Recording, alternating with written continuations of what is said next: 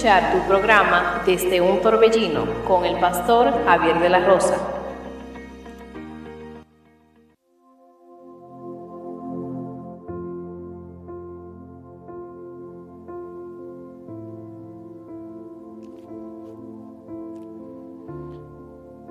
Bendiciones, queridos hermanos y amigos, que Dios le bendiga de una manera muy especial. Usted está escuchando su emisora Radio Monte Carmelo. Le habla su amigo y su hermano, el pastor Javier de la Rosa, agradecido con el Señor por darnos este gran privilegio, este gran honor de poder estar con ustedes para compartir la poderosa palabra de Dios.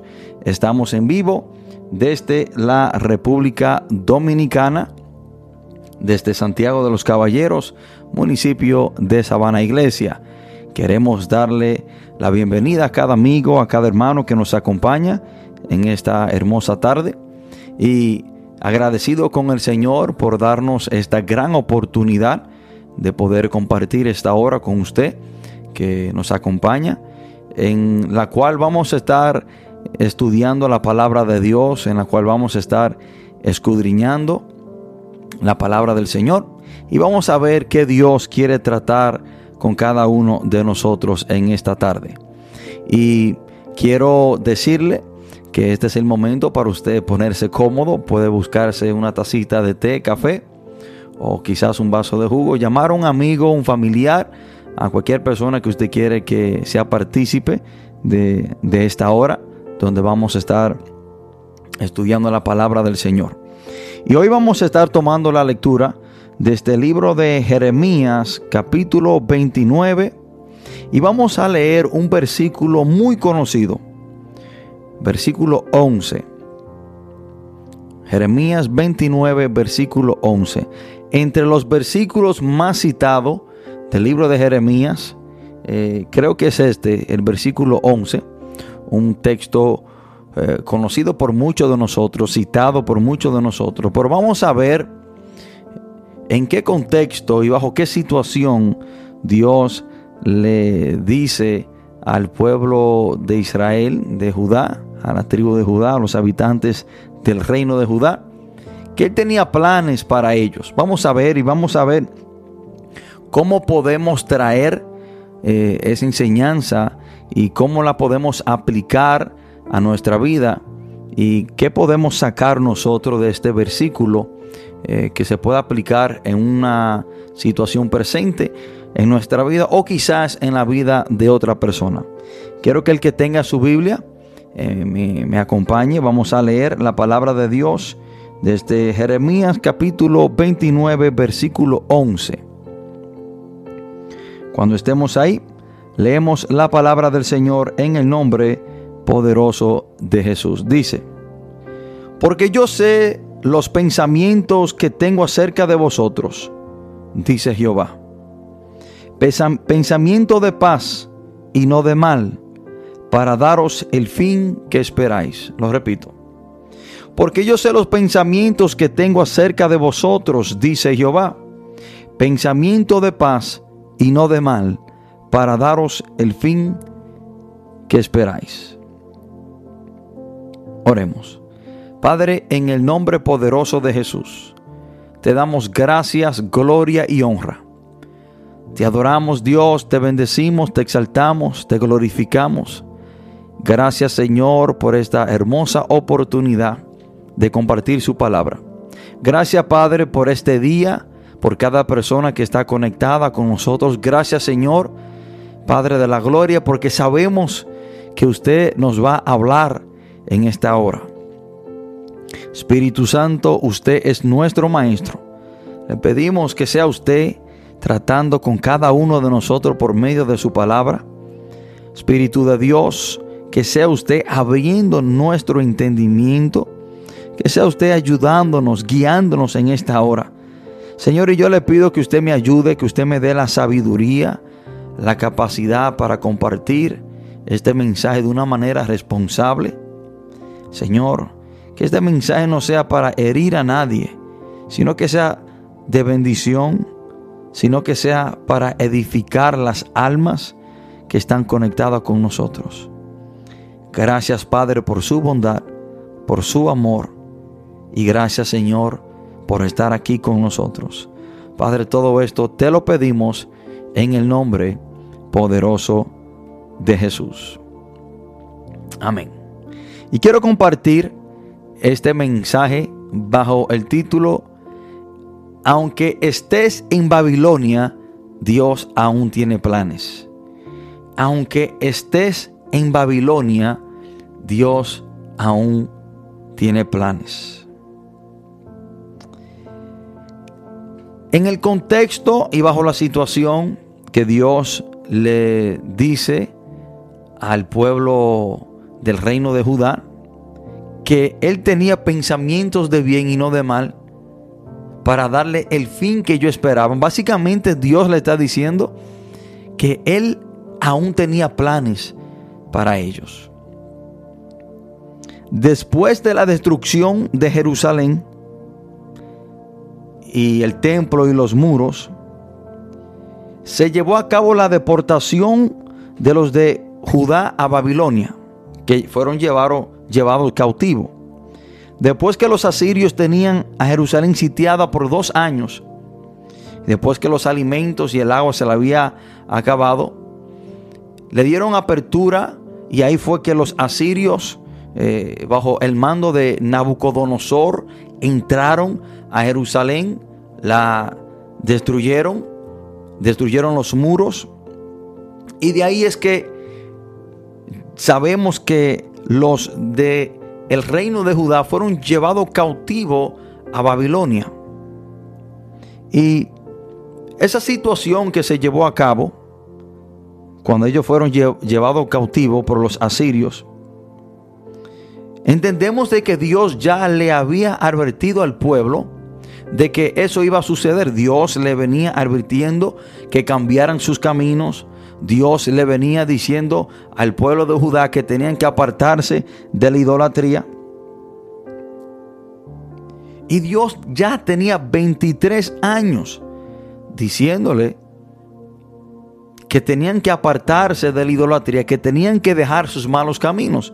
En Jeremías capítulo 25, del 1 al 3, dice la palabra, Palabra que vino a Jeremías acerca de todo el pueblo de Judá en el año 4 de Joacim, hijo de Josías, rey de Judá, el cual era el año primero de Nabucodonosor, rey de Babilonia, la cual habló al profeta Jeremías a todo el pueblo de Judá y a todos los moradores de Jerusalén, diciendo, desde el año 13 de Josías, hijo de Amón, rey de Judá, hasta el día, hasta este día, que son 23 años, ha venido a mi palabra de Jehová y he hablado desde temprano y sin cesar, pero no oísteis. Dios tenía 23 años tratando con Judá para que se apartaran de sus malos caminos y para que se apartaran de la idolatría. Y Jeremías le advierte al pueblo de que iban a llevar y se iban a llevar cautivos a los moradores de Judá por 70 años. Jeremías, Dios le había venido diciendo al pueblo lo que iba a suceder si ellos persistían en sus malos caminos, de que iban a ser destruidos, de que iban a ser llevados cautivos a Babilonia. Jeremías capítulo 25 del versículo 9 dice, He aquí enviaré y tomaré a todas las tribus del norte, dice Jehová, y a Nabucodonosor, rey de Babilonia, mi siervo, y los traeré contra esta tierra y contra sus moradores, y contra todas estas naciones en derredor, y los destruiré y los pondré por escarnio y por burla y en desolación perpetua. En el versículo 11, Dios le especifica que iban a estar cautivos por 70 años. Toda esta tierra será puesta en ruinas y en espanto y servirán estas naciones al rey de Babilonia 70 años. Y muchas veces yo me pregunto, ¿cuántas veces Dios tiene que decirnos la misma cosa para que nosotros nos apartemos del mal que estamos practicando en nuestra vida? Téngalo usted por seguro que cuando Dios permite un mal en la vida de una persona, Dios ya se lo había advertido muchas veces. Dios tenía 23 años advirtiéndole al reino de Judá que se apartaran de sus malos caminos y que dejaran la idolatría, o si no, esto le iba a pasar. Ellos persistieron en hacer lo malo y la toma de Jerusalén y el cautiverio de Babilonia también fue profetizado por el profeta Isaías. Hermano, al pesar de todas estas advertencias, los habitantes del reino de Judá permanecieron entregados a la idolatría hasta que la paciencia de Dios llegó a su límite. Y la carta que Jeremías se le escribe en el capítulo 29, que es el capítulo el cual vamos a estar estudiando, esta carta fue escrita por Jeremías desde Jerusalén y fue enviada a los cautivos en Babilonia. Esta carta fue escrita en la segunda ola de cautividad de Babilonia, aproximadamente en el año 597 a.C. Y la razón por la cual los del reino de Judá fueron llevados cautivos a Babilonia fue por su constante rebeldía y su idolatría. Ahora, miren que la palabra dice en el versículo 1 del capítulo 29, estas son las palabras de la, de la carta que el profeta Jeremías envió de Jerusalén a los ancianos que habían quedado de los que fueron transportados y a los sacerdotes y profetas y a todo el pueblo que Nabucodonosor llevó cautivo de Jerusalén a Babilonia. Entonces Jeremías le escribe esta carta a los cautivos en Babilonia. Y el versículo 11, que es el texto central, dice la palabra que Dios tenía planes de bien y no de mal para ellos. Y aquí es que yo quiero que nosotros nos enfoquemos, que aunque tú estés en Babilonia, Dios aún tiene planes para tu vida. ¿Qué representa Babilonia? ¿Qué puede representar Babilonia? Bueno, Babilonia puede representar un problema en nuestra vida. Babilonia puede representar un lugar de incomodidad. Un lugar donde no estamos opcionalmente, sino porque Dios lo ha decretado. Babilonia puede representar un problema o quizás, hermano, un pecado que nosotros hemos cometido y Dios nos está pasando por un proceso disciplinario. Ya sea un problema que nos haya venido por causa de nuestra desobediencia, ya sea que nosotros estemos cosechando lo que hemos sembrado, eso puede representar Babilonia en nuestra vida. Un momento, hermano, de angustia, un momento de dolor, un problema el cual ha venido a nuestra vida, quizás por un pecado que nosotros hayamos cometido. Eso representa Babilonia. Pero quiero decirte que aunque estemos en Babilonia, Dios aún tiene planes para nuestra vida. Cuando Dios le dice en el versículo 11 que Él aún tenía planes para ellos y planes de bien y no de mal. Yo quiero que usted, que se le grabe esto. Y esto es lo más importante de, de este mensaje. Hermano, aunque usted le haya fallado al Señor, y aunque usted esté en Babilonia, aunque usted esté pasando por un proceso disciplinario, aunque Dios haya permitido ciertas situaciones incómodas en su vida, ciertos problemas, nunca olvide que Dios aún tiene planes para usted. Los planes que Dios a usted le había revelado que Él tiene para su vida, ya sea que Dios le habló a usted por medio de otra persona, por medio de un mensaje o por medio de la palabra, y usted sabe cuáles son los planes de Dios para su vida y usted quizás haya cometido un error, usted quizás, hermano, eh, haya, haya pecado y está pasando por un proceso, está pasando por Babilonia, déjeme decirle que eso no anula los planes de Dios para su vida. Aunque usted esté en Babilonia, Dios aún tiene planes para su vida. Hermano, Jeremías 29:11, cuando Dios le dice que él sabía los pensamientos que él tenía para su vida, ellos estaban cautivos, ellos estaban sufriendo la consecuencia de su pecado. Pero eso no anula de que Dios aún tenía planes para su vida. Y muchas veces, hermano, nosotros cuando cometemos un error, cuando le fallamos al Señor y estamos pasando por un proceso doloroso de, disciplina o, o cuando Dios está tratando con nosotros, cuando Dios ha permitido cierto problema en nuestra vida, muchas veces solemos pensar que ya Dios se ha, olvidado de nosotros. Muchas veces solemos pensar de que ya aquellas cosas grandiosas que Dios quería hacer con nosotros se han echado todas a perder. No, hermano, no es así. Porque Dios le dice a los cautivos en Babilonia que Él aún tenía planes para ellos. Sí, ustedes están cosechando lo que sembraron. Sí, ustedes están pasando por un proceso disciplinario. Sí, ustedes están, están siendo oprimidos en este momento, pero yo aún tengo planes para ustedes. Muchas veces solemos pensar que por el hecho de que estamos en Babilonia, estamos pasando por un problema, ya sea que nosotros lo hayamos provocado, pensamos de que Dios se ha olvidado de nosotros. Hermano, el simple hecho de Dios enviarle una carta, en cuenta que fue Dios que motivó, fue Dios que le dijo a Jeremías que escribiera la carta y Dios le dijo específicamente qué decirle el simple hecho de Dios enviarle una carta en Babilonia era Dios diciéndole a ellos que Él aún estaba pendiente a ellos. Que aunque ellos habían cometido un error, que aunque ellos habían pecado, aunque ellos se habían tornado rebeldes contra Dios, Dios aún estaba con ellos. En medio del proceso doloroso, disciplinario, Dios aún estaba con ellos. Dios no le había dado la espalda.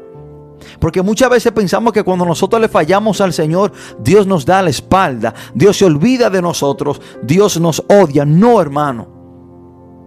No es así. Y muchas veces pensamos que cuando nosotros le fallamos al Señor, ya los planes que Dios tenía para nuestra vida quedan todo anulados. Y por esa razón, por muchas personas pensar así, es que muchas personas se han apartado de los caminos de Dios porque le han fallado al Señor y creen de que ya Dios se olvida de ellos.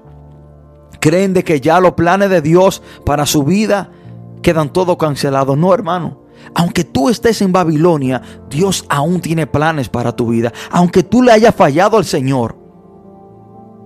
Aunque tú estés pasando por un proceso donde Dios está tratando contigo, donde Dios te está disciplinando, no significa que los planes que Dios tenía para tu vida quedan anulados. No, Dios aún tiene planes para tu vida.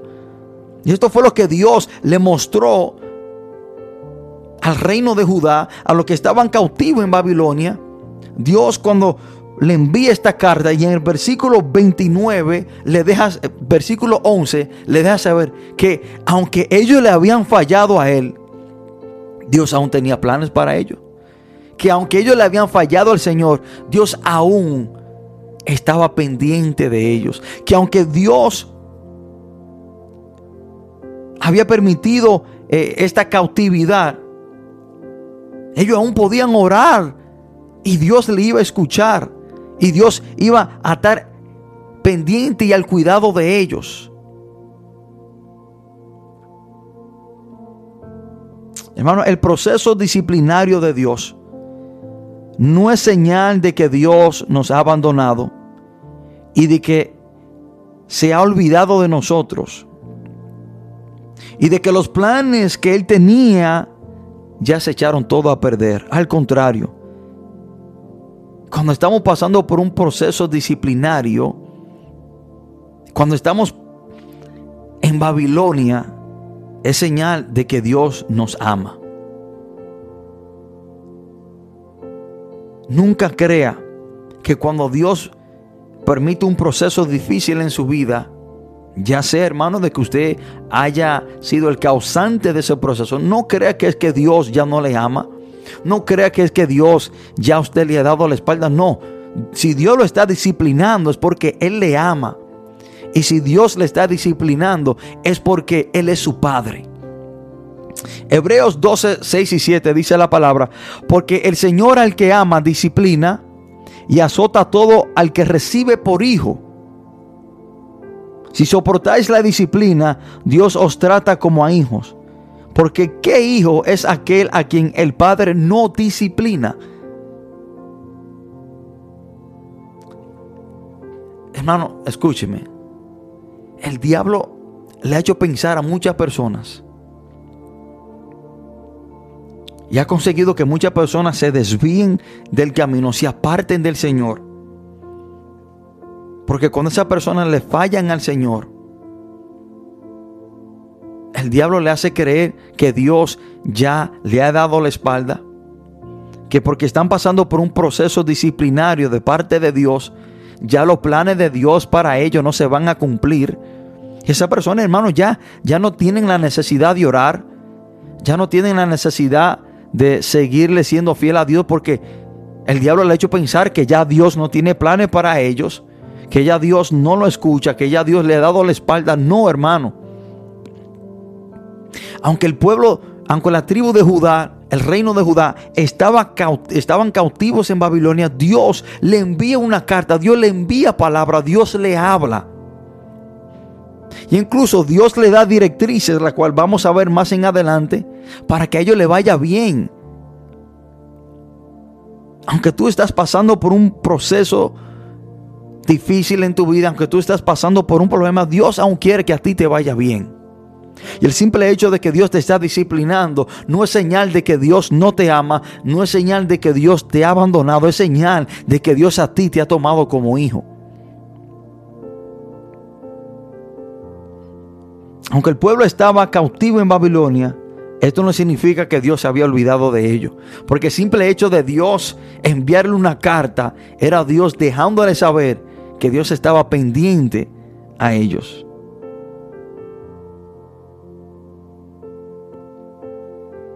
En tiempos de graves problemas, tal vez a usted le parezca que Dios se ha olvidado de usted, pero no es así. No es así, hermano. Nunca crea eso. Aunque Judá había pecado contra Dios y estaban cosechando lo que ellos habían sembrado, Dios aún lo tenía pendiente.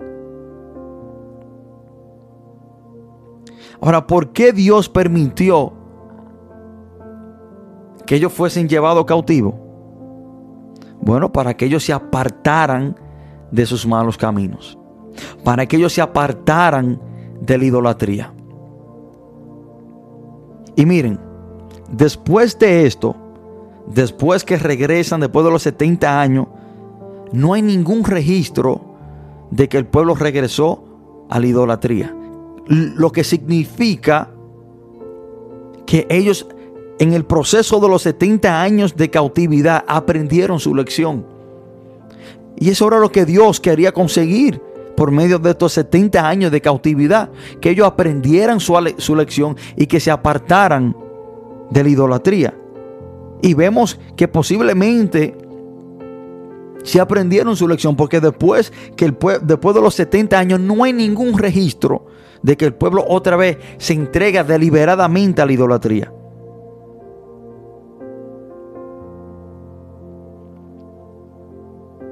Hermano, nunca olvide esta gran verdad que aunque usted esté en Babilonia, Dios aún tiene planes para su vida. Hermano, aunque Pedro estaba en Babilonia, aunque Pedro estaba pasando por un proceso difícil porque le había quedado mal, porque había negado al Señor, porque había pecado, porque dice la palabra, hermano, que él maldijo y negó al Señor. Aunque Pedro estaba pasando por Babilonia, Jesús aún tenía planes para su vida. Aunque Pedro le había quedado mal al Señor, Jesús aún tenía planes para su vida. Aunque Pedro estaba pasando por Babilonia, él, el Señor aún tenía planes para su vida. Miren lo que dice Juan 21. Después que Pedro niega al Señor y después de la resurrección del Señor, miren lo que dice la palabra. Cuando hubieron comido, Jesús dijo a Simón, a Simón Pedro, Simón, hijo de Jonás, ¿me amas más que estos? Le respondió, sí Señor, tú sabes que te amo. Él le dijo, apacienta mis corderos. Volvió a decirle la segunda vez, Simón, hijo de Jonás, ¿me amas? Pedro le respondió, sí Señor, tú sabes que te amo. Le dijo, pastorea mis ovejas. Le dijo la tercera vez, Simón, hijo de Jonás, ¿me amas? Pedro se entristeció de que le dijese la tercera vez, ¿me amas?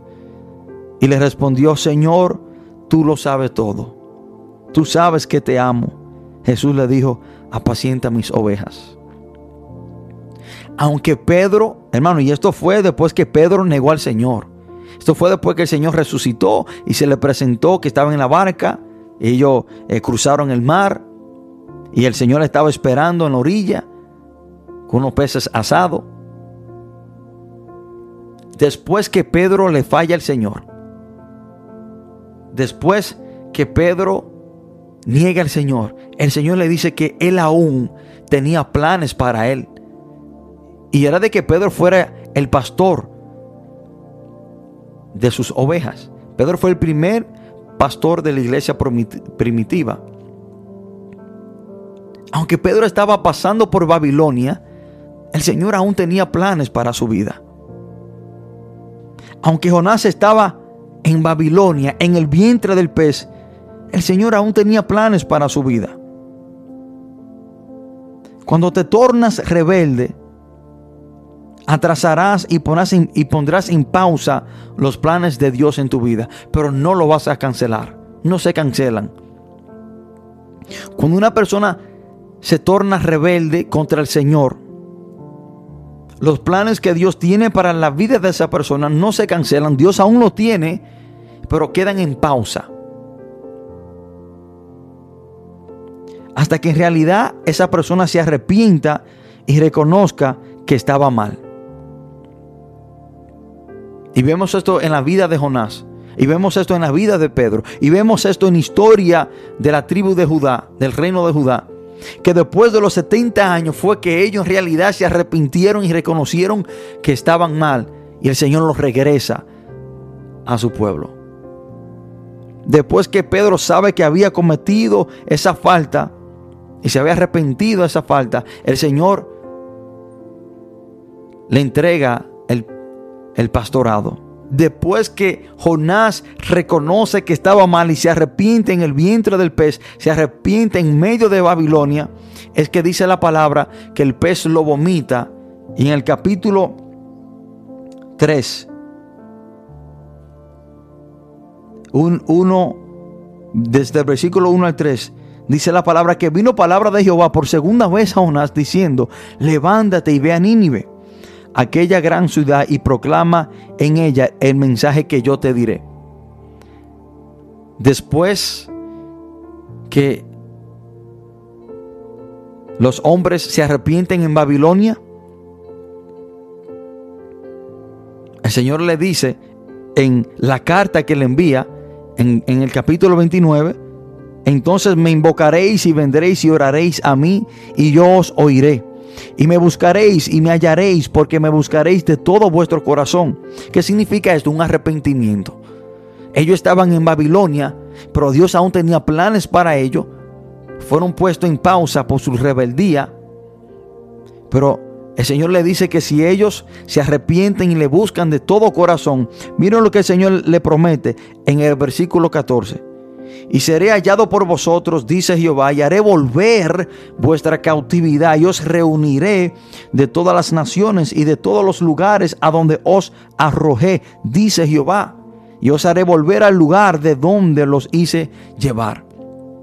Entonces, hermano, que cuando nosotros pecamos, nos tornamos rebeldes contra Dios, no es que los planes de Dios para nuestra vida se desvanecen, o que ya Dios no lo tiene. No, es que por nuestra rebeldía los ponemos en pausa. Y hasta que nosotros no nos arrepintamos de verdad del mal que hayamos cometido, Dios no retoma esos planes con nosotros. Pero no es que Dios, hermano, se olvida de los planes. No es que, no es que si estamos pasando por un proceso eh, disciplinario por nuestro pecado, no es que ya Dios se arroja y se olvida de los planes que tenía para nosotros. No, no es así, hermano. Aunque estemos en Babilonia, Dios aún tiene planes para nosotros. Ahora, lo que sí hacemos es que retrasamos y ponemos en pausa los planes que Dios tenía para nuestra vida hasta que nosotros nos arrepintamos y reconocemos que estamos mal. Desde que el pueblo de Judá reconoció que estaba mal y comenzó a buscar a Dios, Dios le dice que él lo iba a regresar de la tierra que lo sacó. Desde que Pedro, hermano, llora tristemente y reconoce que estaba mal, después de ahí es que Dios le entrega y retoma los planes que tenía para él, para que él pastoree sus ovejas. Después que Jonás en el vientre del pez se arrepiente, llora amargamente y reconoce que estaba mal, es que Dios otra vez le dice cuáles eran los planes y lo envía que cumpla los planes. Acuérdense, Jonás capítulo 2, Jonás está en el vientre del pez arrepentido. Se arrepiente, reconoce que estaba mal. Bueno, Dios retoma los planes que tenía para con él en el capítulo 3. Hermanos, aunque estemos en Babilonia, Dios aún tiene planes para nuestra vida. Y vamos a ir a una pausa musical y vamos a ver algunas grandes verdades en el capítulo 29, que es el capítulo que estamos estudiando, donde estamos sacando el mensaje. Vamos a ver, hermano, algunas grandes verdades que, que estos textos nos enseñan. Amén. Por favor de quedarse en sintonía mientras escuchamos esta hermosa alabanza por una sierva de Dios llamada Darían González.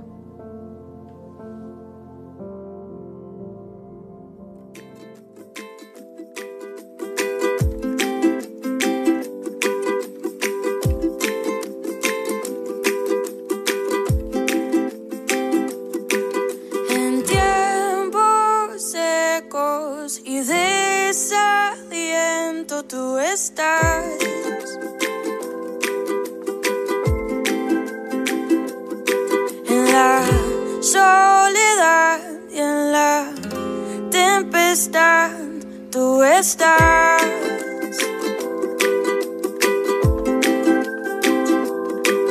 Atravesando el valle oscuro, tú estás.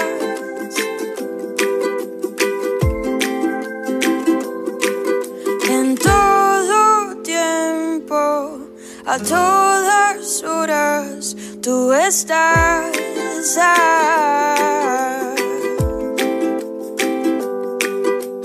Cuento contigo cuando siento desfallecer. Cuento contigo, aun cuando yo no he sido fiel. Cuento contigo, tú me haces resplandecer. Cuento contigo.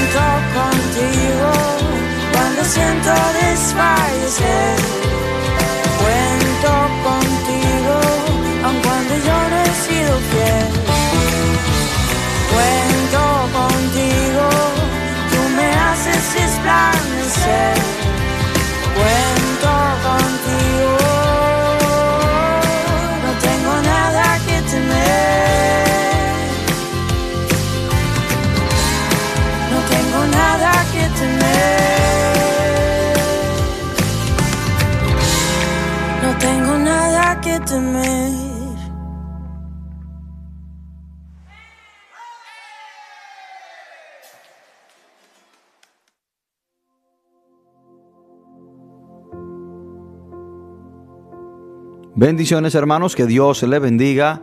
Muchas gracias por quedarse en sintonía. Usted está escuchando su emisora Radio Monte Carmelo y este es su programa desde un torbellino. Le habla su amigo y su hermano el pastor Javier de la Rosa. Y estamos tratando este mensaje bajo el título Aunque estés en Babilonia, Dios aún tiene planes. Aunque estés en Babilonia, Dios aún tiene planes. Y quiero que nos traslademos al versículo 4 de Jeremías 29 y vamos a ver qué causa la desobediencia. Y debemos de saber que la desobediencia nos transporta de un lugar a otro. Escuchen esto. La razón por la cual Babilonia fue transportada de Jerusalén a Babilonia fue por la desobediencia. Y así también nosotros debemos de entender que la desobediencia en nuestra vida nos transporta de un lugar a otro. Dice la palabra en el versículo 4, así ha dicho Jehová de los ejércitos, Dios de Israel, a todos los, a todos los de la cautividad que hice transportar de Jerusalén a Babilonia. De Jerusalén a Babilonia. Hermanos, esa transportación, ese cambio, fue por la desobediencia. Ahora quiero recalcar una parte importante en este texto. Hermanos, dice la palabra que Dios fue el que lo hizo transportar. Incluso Dios llama a Nabucodonosor su siervo. Y dice la palabra que Dios lo hizo transportar. Entonces, que el hecho de que ellos estuvieran en Jerusalén era el propósito de Dios. Dios lo, había hecho llevar allá hacia ese lugar. Quiero que nosotros tengamos mucho cuidado en esta parte. Quiero enseñarle dos cosas en este texto. La primera es que hay veces que estamos en Babilonia, estamos pasando por un problema y es Dios que lo ha permitido, Dios lo ha hecho. Pero muchas veces, hermano, nosotros comenzamos a reprender y a llamarle obras del diablo cuando es Dios que está obrando. Escuchen, y esto es muy importante, hermano. Esto es muy importante lo que, lo que yo quiero enseñarle en este texto. Hay veces en la vida, de, en nuestras vidas o en la vida de otra persona, que el que está obrando y el que está permitiendo esas cosas con un propósito con un plan es Dios. Pero nosotros comenzamos a decir que eso es el diablo que lo está haciendo. Hay personas, hermanos, que, que están pasando por una situación y le atribuyen esa situación y la reprenden y la atan y dicen que es obra de Satanás. Pero cuando en realidad, hermanos, el que está obrando y el que está permitiendo eso es Dios. Usted no puede reprender lo que Dios está haciendo. Dice la palabra que Dios fue que lo hizo llevar a Babilonia. Incluso Dios llama a Nabucodonosor su siervo. Y hay enfermedades que Dios permite a nuestra vida, que Dios hermano envía a nuestra vida. O hay situaciones que Dios permite en nuestra vida que no es el diablo. No, no, hermano, no es el diablo. Y hay personas que yo he escuchado orando que atan y reprenden y dicen, esto es una obra del diablo. No, hermano, usted no sabe. Usted no sabe quién es que está obrando ahí. Usted no sabe si lo que, si lo que, por lo que esa persona está pasando, si Dios lo ha permitido con un propósito.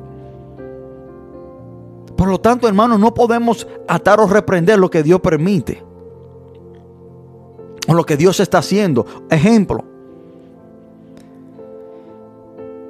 Cuando aquel hombre que el Señor sanó, en el libro de Juan, que dice la palabra que Jesús escupió en lodo y, ese hombre había nacido, nacido ciego, los discípulos le dicen, Señor, ¿quién pecó, este o sus padres, para que haya nacido ciego?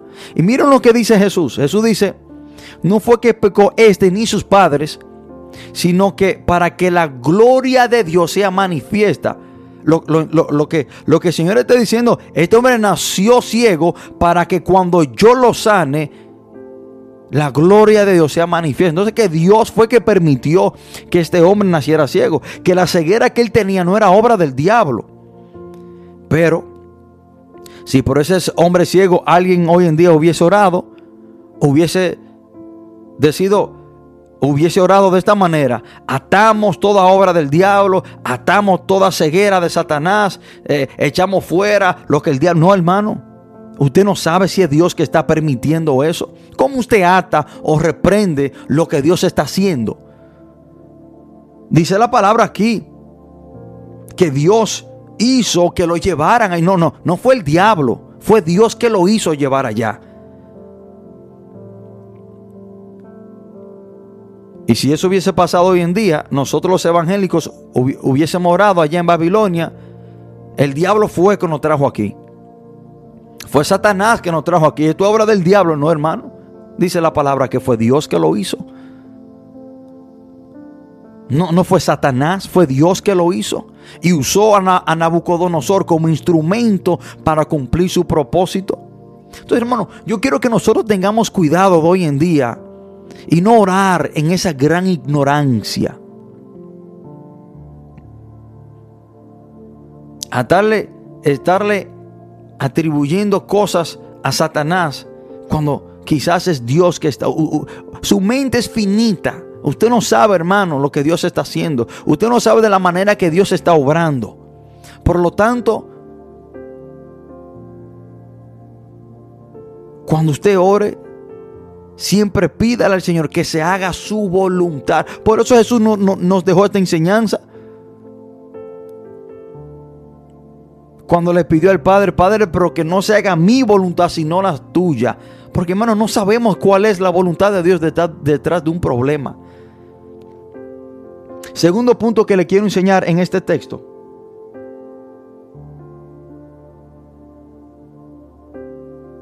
Saludamos a nuestro hermano José Díaz Leoncio Díaz, que Dios le bendiga, está conectado con nosotros. Leoncio, que Dios te bendiga, mi hermano y colaborador, nuestro supervisor en el ministerio en Cristo se puede. ¿Qué otra cosa podemos aprender en este texto? Bueno, cuando dice la palabra que fue transportado de Jerusalén a Babilonia, la desobediencia nos transporta de un lugar a otro. Jerusalén era el lugar de paz. Jerusalén era su ciudad, era donde estaba el templo, era donde estaba el arca de Dios, era donde estaba la presencia de Dios, era donde ellos se sentían cómodos, pero por su desobediencia fueron transportados de Jerusalén a Babilonia. Entiéndame esto, hermano. Cuando usted se torna rebelde contra Dios, la desobediencia lo transporta de un lugar a otro en todo sentido de la palabra. Físico, espiritual, emocional. Porque el pecado causa un cambio, causa una transportación en nuestra vida. Y quiero mostrar algunos ejemplos. Adán y Eva fueron expulsados del huerto del Edén por su desobediencia fueron transportados de un lugar a otro por su desobediencia. Jacob, Jacob tuvo que irse de su casa y dejar a su madre, la cual nunca volvió a ver por su desobediencia, por engañar a su padre Isaac y tomar la bendición primogénita de Saúl. Tuvo que irse de dónde? De su casa a vivir con Labán donde jamás volvió a ver a su madre. Esa desobediencia causó esa transportación. David tuvo que huir de Jerusalén y abandonar el trono por causa de su hijo Absalón que le estaba persiguiendo. Pero todo esto vino a David por el pecado que él había cometido, por la desobediencia con Betsabé. Entonces, ese pecado causó esa transportación, causó ese cambio. Jonás de estar en una barca, dice la palabra que fue echado en el vientre del pez, el cual Dios preparó ¿Por qué? Por su desobediencia. Sansón, que debía ser el juez que había de liberar a Israel de la cautividad de los filisteos, su posición de libertador se transportó a ser esclavo por el pecado. En vez de Sansón ser el libertador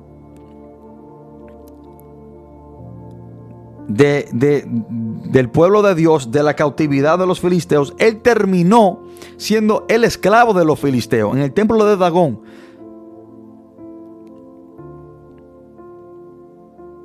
Hermanos, ¿por qué? Por el pecado, la desobediencia. Causó esa transportación.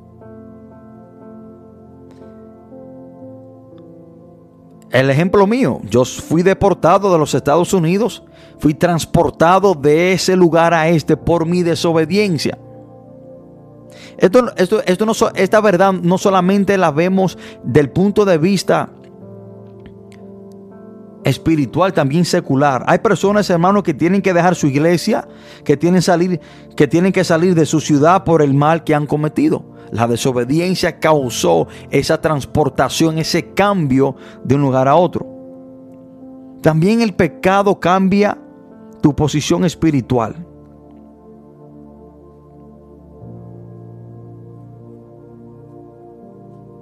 Hermano, porque cuando leemos el Salmo 23, versículo 6 dice, ciertamente el bien y la misericordia me seguirán todos los días de mi vida, y en la casa de Jehová moraré por largos días.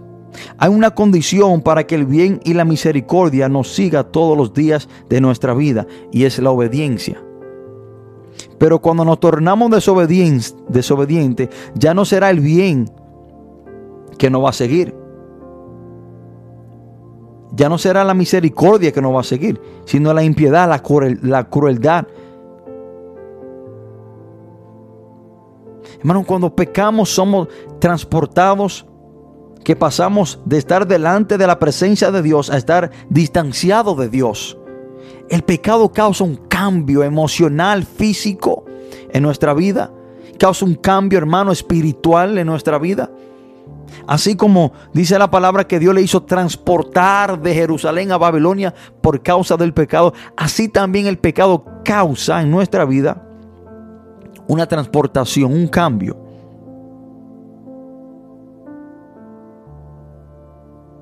Pasamos de tener una comunión íntima con el Señor a tener una comunión distante con el Señor. ¿Por qué? Por el pecado. El pecado causa cambios negativos en nuestra vida. Salmo 25, versículo 14 dice, la comunión íntima de Jehová es con los que le temen. Temen, podemos decir que son personas que son obedientes al Señor. Ahora, Hermanos,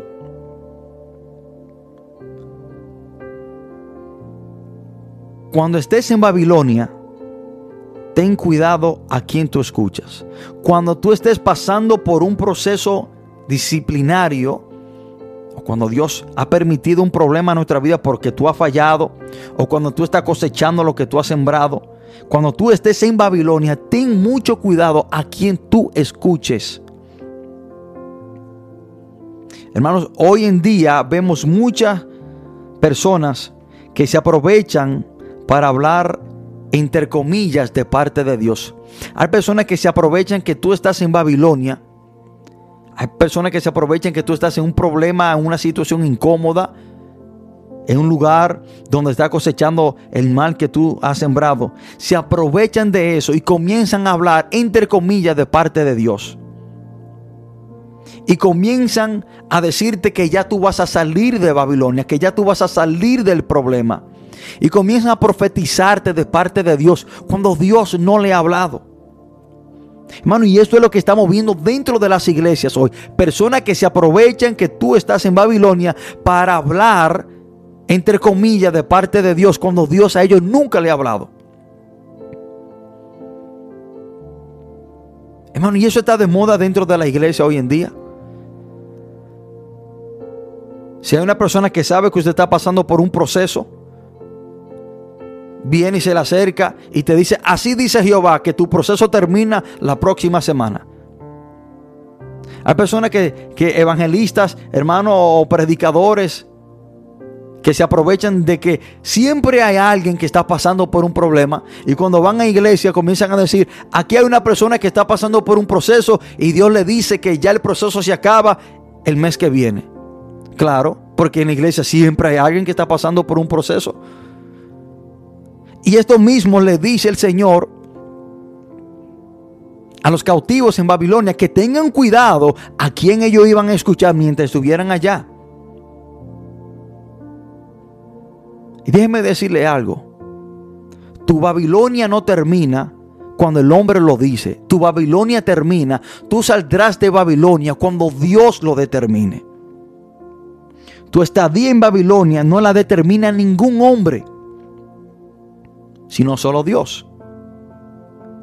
Hermano, Lázaro, Lázaro no salió de la tumba cuando María y Marta quisieron sino cuando Dios dio la orden. La, la puerta de tu tumba no se va a abrir cuando tú quieras o cuando lo diga cualquier predicador que viene y te dice que ya tu proceso se termina, que ya tú sales de ese problema la próxima semana. Así como escuché yo una cantante muy famosa que le dijo a Julio Malgar que ya, su proceso se había terminado, que ya él iba a salir de, esa enfermedad. Hermano, y Julio Malgar se murió. Bueno, esto mismo estaba pasando con, con, los que estaban cautivos. Que habían personas que le estaban profetizando, falsos profetas, diciéndole que ellos no iban a durar los 70 años en Babilonia, sino que iban a salir antes. Y Dios, Dios le dice, no escuchen a esa gente. Si yo dije que ustedes iban a durar 70 años, van a durar 70 años. No le presten oído a esos falsos profetas que le están profetizando que su estadía en Babilonia será más corta. No, ustedes van a durar 70 años. Miren lo que dice el versículo 5 de eh, el capítulo 29. Edificad casas y habitarlas y plantad huertos y comed del huerto de ellos. Dios le está diciendo, pónganse cómodo, acomódense, hagan sus casas, planten huertos y coman de ellos porque ustedes van a durar 70 años ahí. Pero ¿por qué Dios le dice eso? Bueno, porque aparecieron algunos falsos profetas que le estaban diciendo que su estadía en Babilonia no iba a durar 70 años. Y miren lo que Dios le dice en, el versículo 6. Casaos y engendrar hijos e hijas. Da mujeres a vuestros hijos y da maridos a vuestras hijas para que tengan hijos e hijas.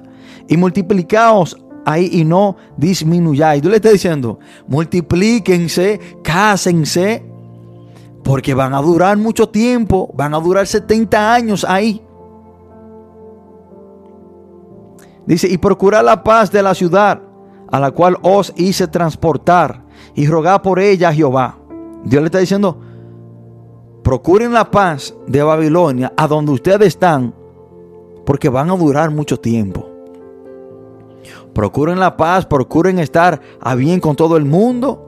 Procuren ustedes mantener la paz con sus vecinos y los habitantes de Babilonia porque van a durar mucho tiempo, van a durar 70 años. Hermano, por hoy en día lo que estamos viendo son personas que se aprovechan de que usted está en Babilonia y le vienen a profetizar cosas que Dios no ha dicho. Le vienen a decir que ya su estadía en Babilonia se termina, que ya su problema termina, que ya viene tiempo de refrigerio. No, hermano. El tiempo de refrigerio o el tiempo de, de victoria o cuando usted sale de Babilonia no lo determina el hombre, lo determina Dios. Dice, porque así ha dicho Jehová de los ejércitos, Dios de Israel. Y miren, aquí lo dice, no os engañen vuestros profetas que están entre vosotros, ni vuestros adivinos, ni atendéis a los sueños que soñáis, porque falsamente os profetizan ellos en mi nombre. No los envié, ha dicho Jehová. Porque así ha dicho Jehová, cuando en Babilonia se cumplan los 70 años, yo os visitaré y despertaré sobre vosotros mi buena palabra para haceros volver a este lugar. Dios le está diciendo, ustedes van a salir de Babilonia cuando se cumpla el tiempo que yo he determinado. Ustedes van a salir de Babilonia cuando ustedes se arrepientan y me busquen de todo corazón, que fue lo que el Señor le dije, le dijo en el capítulo versículo 2 y 13, que Entonces, el Señor sabía que le iba a tomar a ellos 70 años para en realidad arrepentirse y volverse al Señor. Y de ahí fuera era que ya Dios tenía ese tiempo predeterminado que iban a salir de Babilonia. Pero habían lo que hoy estamos viendo. Personas que están en los cultos, en las iglesias, profetizándole cosas a personas que Dios no ha dicho. Se aprovechan de que siempre hay una persona en Babilonia pasando por un problema y le vienen a decir que Dios ha dicho que ya su problema o su Babilonia se acaba. Hermano, escúcheme esto. Su estadía en Babilonia no la determina el hombre, sino que la determina Dios. Pero aunque usted esté en Babilonia, Dios aún tiene planes para su vida. Aunque usted le haya fallado al Señor, aunque usted haya pecado y Dios lo esté pasando por un proceso disciplinario, hermano, Dios aún tiene planes para su vida. No tire la toalla. Arrepiéntase de todo corazón. Pídale perdón al Señor y espere el tiempo que Dios ha determinado para que sus planes se retomen en su vida. Pero porque usted esté en Babilonia no significa que Dios se ha olvidado de usted. Porque usted esté en Babilonia no significa que Dios le ha dado la espalda.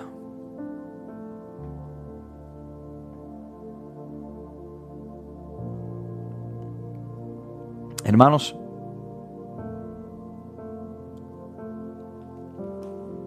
Dios aún tiene planes para su vida. nunca olvide eso.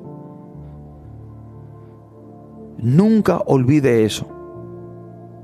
Cuando Dios le dice a ellos que buscaran la paz,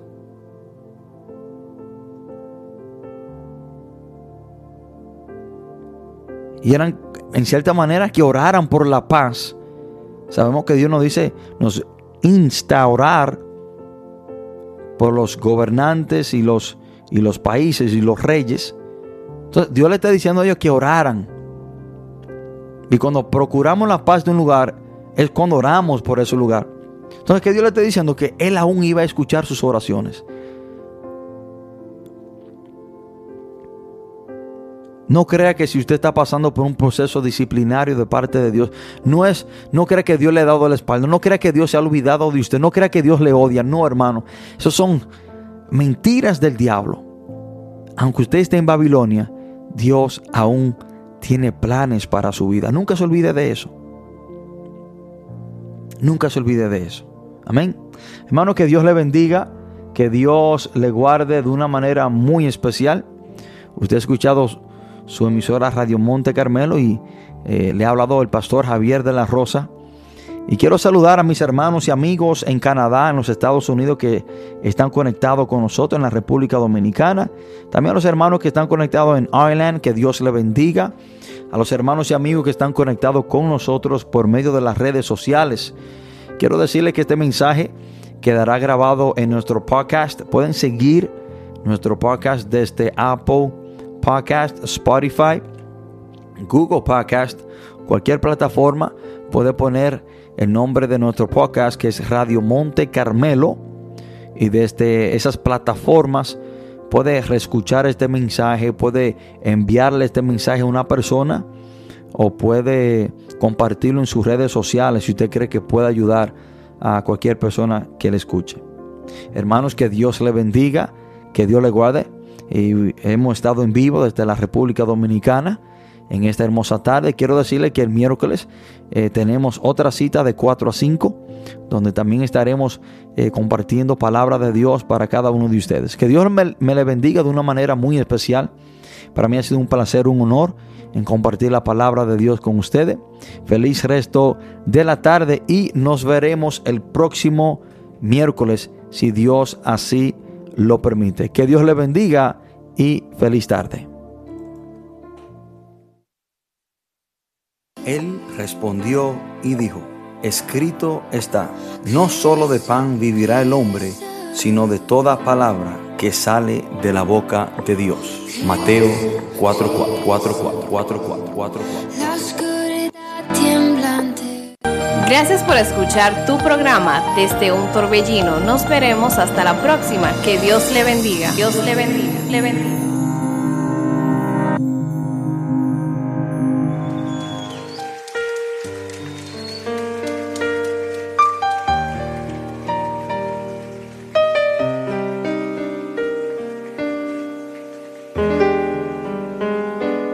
Como aquella mujer, Señor, hace dos mil años, necesitó solamente tocar el borde de tu manto, solamente extender su mano y tocar con fe el borde de tu manto, Señor. Así esta noche, hoy, como un pueblo, Señor, queremos extender nuestras manos a ti.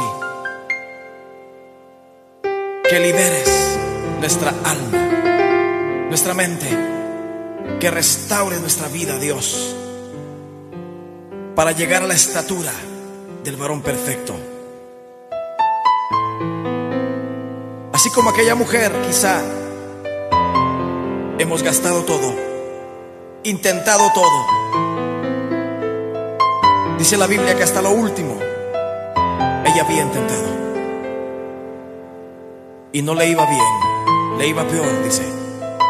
Pero esa vez ella escuchó que el maestro pasaba por la ciudad. Que Jesús pasaba por su ciudad. Oh, querido hermano, Jesús está pasando tu ciudad este momento. Él está pasando con un manto de misericordia, extendiéndote a ti su amor, su perdón. Él quiere levantarte. Él no te quiere ver derrotado. Él no te quiere ver abatido.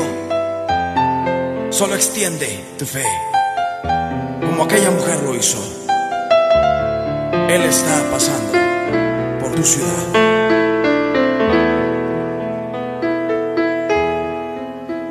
Si tan solo tocar el borde de su manto, si tan solo pudiera ver su rostro, si tan solo pudiera tocar sus manos, libre sería. Yo sé, si tan solo tocar el borde de su manto, si tan solo pudiera oír su voz, si tan solo pudiera acercarme a él, libre sería. Yo sé, levanta tus manos a Dios, porque delante de ti solo soy toque del maestro para ser liberado, porque delante de ti solo soy alguien que necesita una mirada de mi Salvador. Ah. Y si tan solo tocar el borde de su manto, levanta tus manos y tócale. Si tan solo pudiera ver su rostro, si tan solo pudiera tocar